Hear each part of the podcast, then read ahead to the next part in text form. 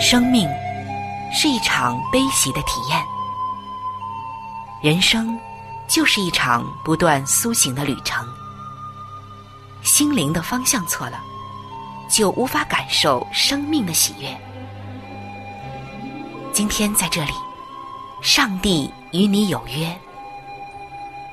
认识上帝是一场盛大的遇见，它能使你沉淀心灵的浮躁，过滤往日的忧伤，带你触摸心灵与生命的神圣所在。上帝说：“你的心需要休息。”各位亲爱的听众朋友，这里是希望福音电台。为您带来的福音节目《触动的心灵》，我是主持人春雨。让我们在这里远离心灵的疲惫，回归上帝的抚慰，触动心灵的每一丝感动，都让它留住。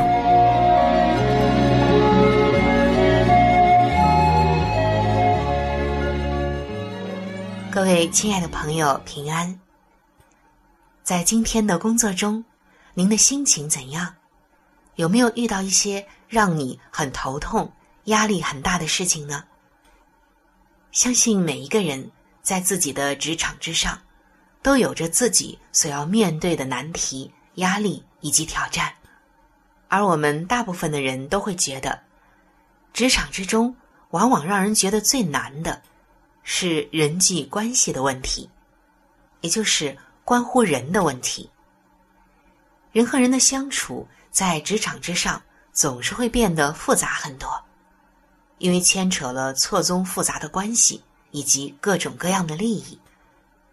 大家还发现，在职场之中，人们的脾气很多的时候变得不好了，急躁多了，不耐烦多了，上到领导，下到职员，无论是爆发出来。还是压抑着，好像人们的脾气都见长，而人们都喜欢那些谦卑温良的人，没有人喜欢脾气不好的人。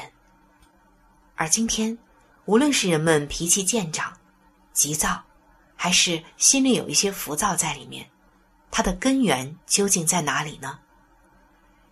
圣经告诉我们，当我们一不小心的时候，罪。就长在了我们的心里，而伟大的品格不是与生俱来的，是需要不断学习和操练才能形成的。一个谦卑和温良的人，固然与他与生俱来的性格有关系，但有更多的人是操练出来的。今天我们在职场之上遇到很多的问题，有这样一个原因。或者是上面的领袖态度不好，或者是底下的职员态度不好。那在这里要特别强调的是做领袖的，因为大都是做领袖的态度不好，急躁，一意孤行，甚至不给下属尊严的训斥，都会导致一系列的矛盾和冲突发生。在圣经中，特别强调做领导的。要具备一种品格，叫做谦卑。谦卑是一个领导者最重要的品格。很多人觉得是能力与才华，或者说经济的积累与机遇。但你知道吗？在圣经中却告诉我们，谦卑才是一个领导者最最重要的品格。如果一个领导者失去了谦卑，总有一天他要栽跟头。而圣经中所告诉我们的谦卑，并不是我们平常所理解的谦虚。如果说我们没有真正的搞清楚谦卑的意义，我们就无法操练谦卑的品格。所以，做领导的今天应该省察一下自己，是不是不够谦卑？我们是不是应该让心灵从喧嚣的世界退回到？与上帝同在的隐秘处，安静的去默想。一个领导者应该如何善待自己的下属？一个领导者今天遇到的问题，是不是和自己不够谦卑的态度有关系？是我们今天要特别思考的。作为一个有信仰的领导者，应该不是总盘算着利益以及每一天冲锋陷阵的事情，而是要过一种有规律的隐退的内在生活。使自己和上帝有连接，这样才能够使你在所有的事上有活力，并且为整体的工作生活状态带来数天的祝福，也使我们的生命充满喜乐和力量，使我们每一天在与世界接触的时候，都能够与上帝连接起来，成为一个谦卑有力的人。接下来。让我们进入到今天的圣经在职场当中，一起听一听耶稣是怎样告诉我们的。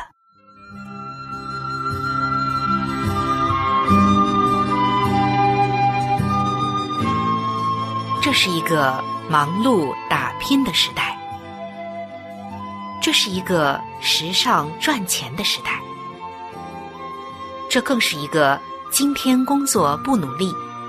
明天努力找工作的时代，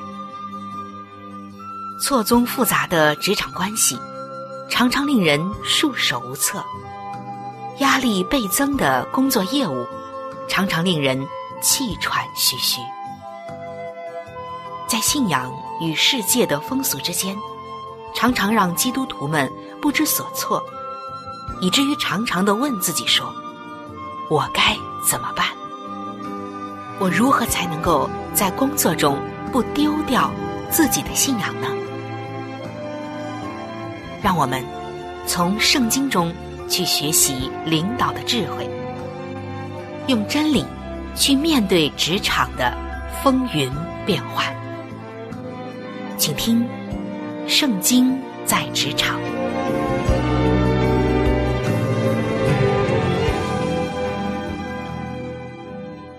各位亲爱的朋友，欢迎来到《圣经在职场》的时间。我们今天要分享的主题是领袖者的谦卑。因为大家发现，在职场之中很多的冲突和问题，是因为一个领导者的态度没有谦卑下来，导致对下属、对问题，甚至对业务的处理出现了各样的故障。那我们先来看一节圣经的经文。记载在新约圣经马太福音的四章二十三节。耶稣走遍加利利，在各会堂里教训人，传天国的福音，医治百姓各样的病症。亲爱的弟兄姐妹，刚刚我们谈到了谦卑，谦卑是一个做领袖的人特别可贵的品质，甚至是一个做领袖的人首要要具备的品格。那如果今天你是一个单位的领袖，或者是单位一个项目、一个部门，或是一个小组的负责人，你有没有够谦卑呢？圣经中所说的谦卑，有一个很明显的特征，那就是服侍，也就是侍奉。如果说领导就是去服侍其他人，那么我们应该来效法耶稣的服侍。在圣经中，我们看到，耶稣是非常清楚自己的使命的。他的主要任务就是传天国的福音，在十字架上成就上帝的应许。马太福音里记载了，耶稣除了在各个会堂里教训人、传天国的福音之外，还特别的提到医治百姓各样的病症。那在这里啊，有一个问题，就是如果耶稣非常清楚自己的使命，为什么不直接去教训人、传福音？为什么将医治百姓的疾病也当做自己的工作，甘愿担当像赤脚医生一样的角色呢？在新约圣经的四福音书当中，每一幅耶稣治病救人的情景。你都会看到耶稣的怜悯与爱。耶稣不仅将天国的福音告诉人们，他也同时体恤人们生活的疾苦。约翰福音就记载，耶稣来到毕士大的池子旁边，看到了那一位患了三十八年的瘫子时，耶稣没有说：“可怜的人啊，上帝怜悯你，你可以进入天堂了。”而是问他说：“你要痊愈吗？”耶稣见到那一位用褥子抬进来的瘫子的时候。就说道：“起来，拿起你的褥子回家去吧。”耶稣当然知道，病人痊愈是暂时的，每个人最终都会结束自己的生命，而把福音传给人们是更为重要的事情。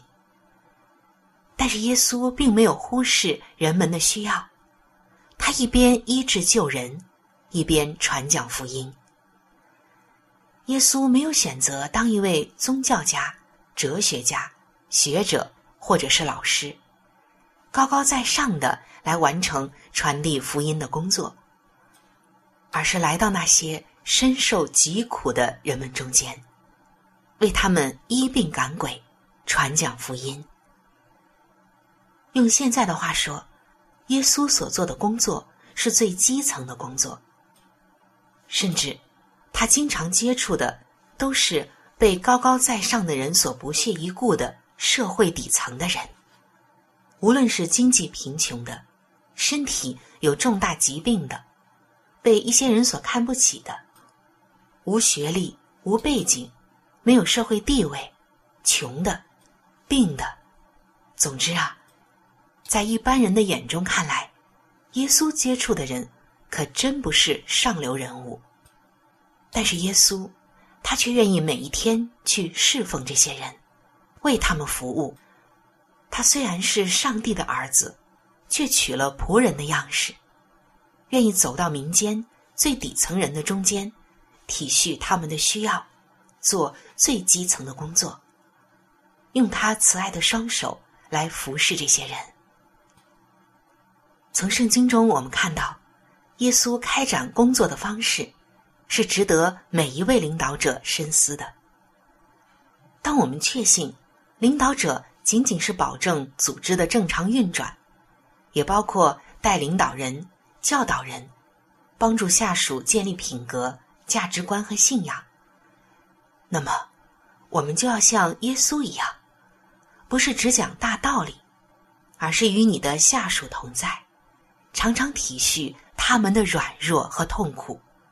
真心的去帮助他们解决实际问题和困难，不是为了沽名钓誉。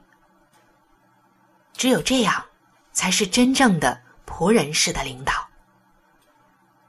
亲爱的弟兄姐妹，在当今一般人的心中，领导总是高高在上的；然而在圣经中，上帝眼中的领导，或者说上帝眼中合格的领导，应该是。仆人式的领导，这个领袖的位子越高，他就越应该像我们的仆人。仆人式的领导才是圣经所倡导、所应许，是上帝悦纳的。一个人只有真正的谦卑下来，上帝才能将他升高。所以在今天，如果你是一个领导者，来思考一下自己够不够谦卑呢？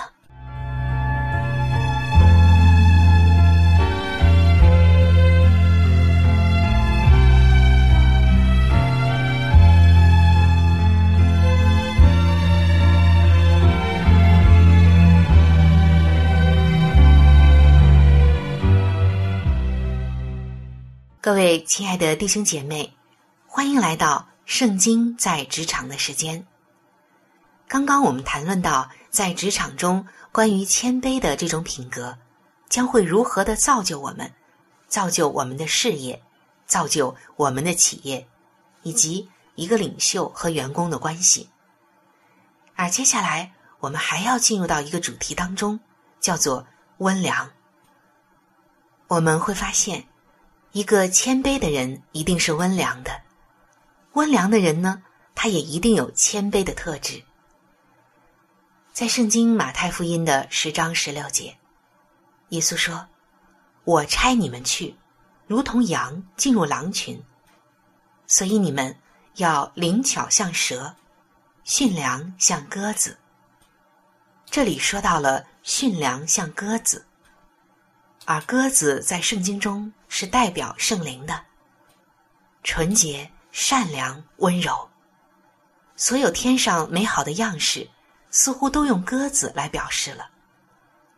耶稣教导门徒，出去传道会面临各样的危险。这就像我们在职场上一样，会面临各样的危险、挑战、试探和诱惑，如同羊进入狼群。所以耶稣说，除了要像蛇一样灵巧之外，也不要失去像鸽子一样的温顺和良善。驯良像鸽子，就是因为心中有上帝的灵带领，有了耶稣的性情，就是顺服、良善以及和平。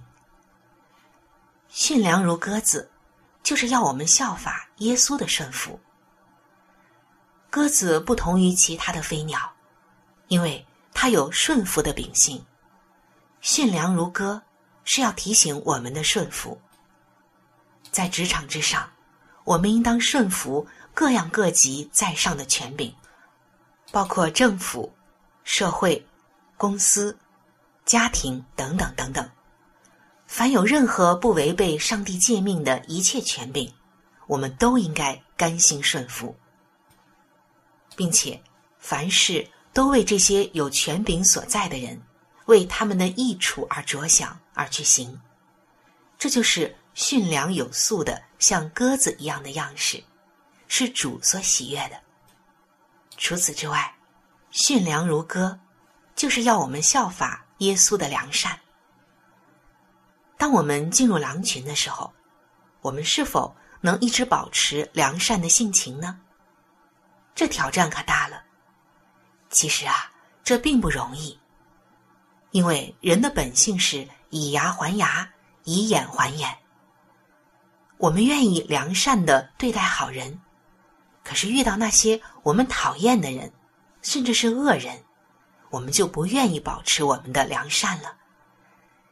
圣经教导我们，世界上的人，并无好坏之分，人人都是罪人。所以，我们应当像驯良的鸽子，不会去攻击别人。当然，遇到恶人，主耶稣也教导我们。首先要学会保护自己。再有，驯良如歌，就是要我们效法耶稣的和平。口衔着橄榄枝的鸽子代表着和平，它的寓意就是来自于圣经。圣经的创世纪记载，当大洪水之后，挪亚放出了一只鸽子去探测外边的消息。直到黄昏，鸽子才飞回来，口里衔着一只翠绿的橄榄枝。此时，洪水已经退去，平安来到了。后来就将鸽子和橄榄枝作为了和平的象征。在圣经中，耶稣被誉为和平的君王。耶稣要我们效法他，止息各样的争端，劝人和睦为善。还有重要的一点，就是鸽子在圣经中被比喻是圣灵。今天我们生活工作的环境是复杂无比的，亲爱的弟兄姐妹，我们如何领悟和平衡灵巧如蛇与驯良像鸽子呢？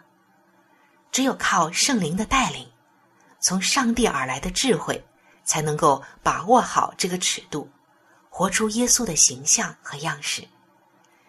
今天我们分享的谦卑以及温良，都是圣经中给我们的教训，会帮助我们在职场之上活出自己的能力，和圣经连结，和上帝的智慧连结。这个时候，你就能够在错综复杂的环境以及情况下，找出属于你的出路了。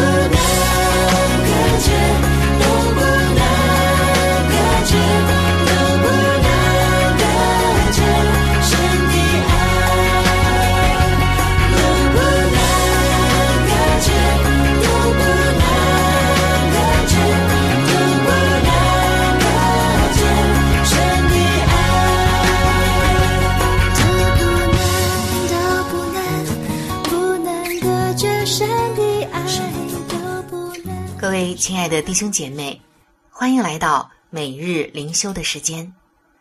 走进每日灵修，走进灵性的加油站，走进上帝在每一天所对我们说的慈爱话语当中。首先，让我们一起分享今天每日灵修的主题经文，记载在《圣经哥林多前书》的十一章二十八节。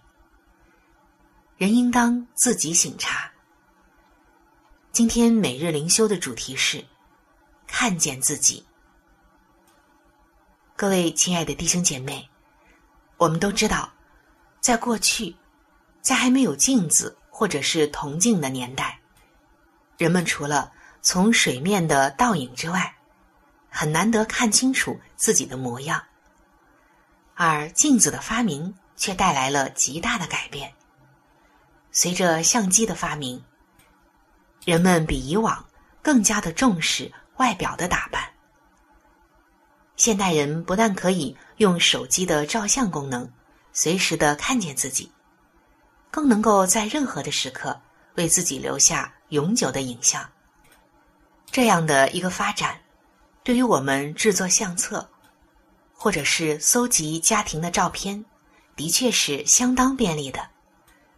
但是却可能会妨碍我们的灵命成长，因为当我们盯着手机的屏幕。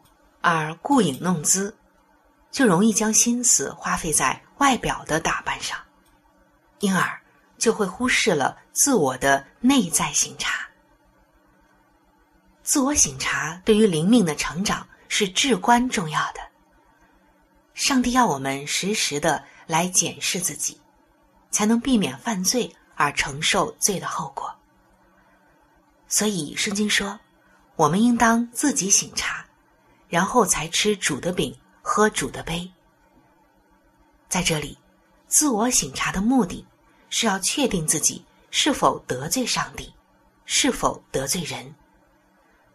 主的圣餐是要我们纪念基督的身体为我们而舍。如果不能与其他信徒和谐共处，就无法真正的领会圣餐的意义，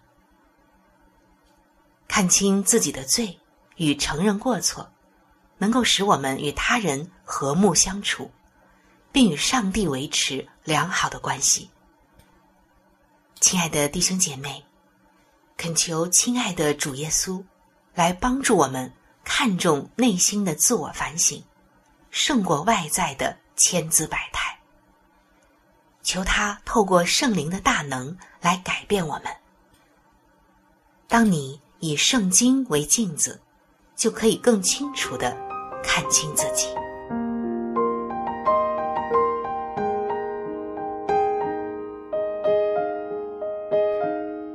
各位亲爱的听众朋友，时间总是过得非常的快，触动的心灵节目就要和您说再见了。春雨渴望触动的心灵，能够触摸到您心灵深处最深的需要和渴望，也非常愿意。能够和您成为最最知心的朋友。耶稣是我最好的朋友，也是你最好的朋友。我很希望能够把他介绍给您。在我们这里有圣经以及有关于信仰介绍的一些小册子，都是可以免费的赠送给您的。如果您需要，可以来信向我索取。来信请寄。香港九龙尖沙咀山林道二六杠二八号，山是大山的山，林是树林的林，道是道路的道。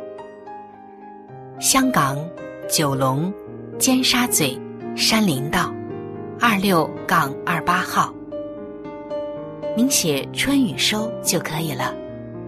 春是春天的春。雨是下雨的雨。如果您是用电子邮件，请记我的电子邮箱。我的电子邮箱是 c h u n y u，就是春雨的汉语拼音。接下来是 at 就是小老鼠 v o h c 点 c n。在这里要特别说明的一点就是，如果您的条件许可，非常的欢迎您能够上网来收听我们的节目，以取得最佳的收听效果。同时，也可以听往期的节目。我们的网址是三 w 点 x i w a n g，就是希望的汉语拼音。接下来是英文的 radio，就是 r a d i o 点 o r g。非常的欢迎您能够上网收听我们的节目。好了，今天的节目就到这里，我期待着您的来信，也希望您能够常常的光临和支持这一频率，收听希望福音其他时间段更加精彩的节目。愿您能够充分的认识和体会上帝的爱，也愿上帝的爱。能伴随您一生。下期节目我们再会。